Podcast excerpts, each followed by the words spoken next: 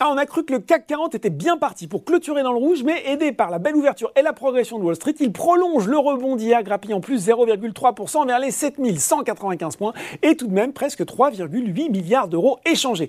On a pris connaissance notamment aujourd'hui des minutes de la dernière réunion de la BCE, minutes qui montrent une grande division quant aux prévisions euh, d'inflation pour les mois à venir. Outre-Atlantique, ça rebondit enfin plus nettement. À 17h45, le Dow Jones a plus 1,1% vers les 35 415 points, alors que le Nasdaq prend 1,7% vers les 14 582 points. Les indices sont notamment portés par la bonne salve de résultats d'entreprises à l'image de ceux de Travelers Company qui a dépassé les attentes au quatrième trimestre. Allez, retour à Paris pour faire le point sur les valeurs en hausse. Valneva qui pleure hier, Valneva qui rit aujourd'hui avec une progression euh, de 20% après la chute liée à l'annonce d'une attente de documents supplémentaires de la part de l'IMR, on en avait parlé. Eh bien, la biotech a rebondi de belle façon après avoir annoncé hier soir que son candidat vaccin contre le Covid-19 montrait une neutralisation du variant Omicron. Le titre a décollé de 45% hier au Nasdaq avant de corriger logiquement de 21% aujourd'hui sur le marché américain. Je le précise, derrière sur le SBF 120, tiens, ça faisait longtemps, on retrouve McPhee Energy et Albioma. Atos s'apprécie de 2,95% alors qu'Ubisoft signe une nouvelle séance de progression toujours portée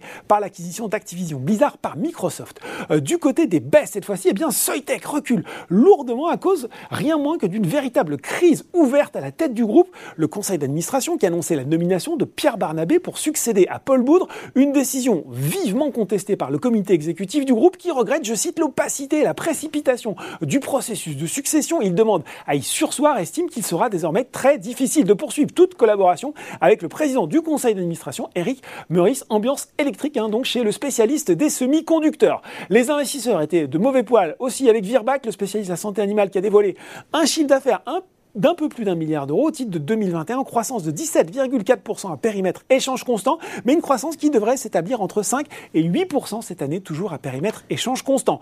OVH Group et Valeo étaient également mal orientés, puis sur le CAC 40, BNP Paribas signe le repli le plus marqué, pourtant Deutsche Bank avait remonté son objectif de cours de 66 à 75 euros sur le titre.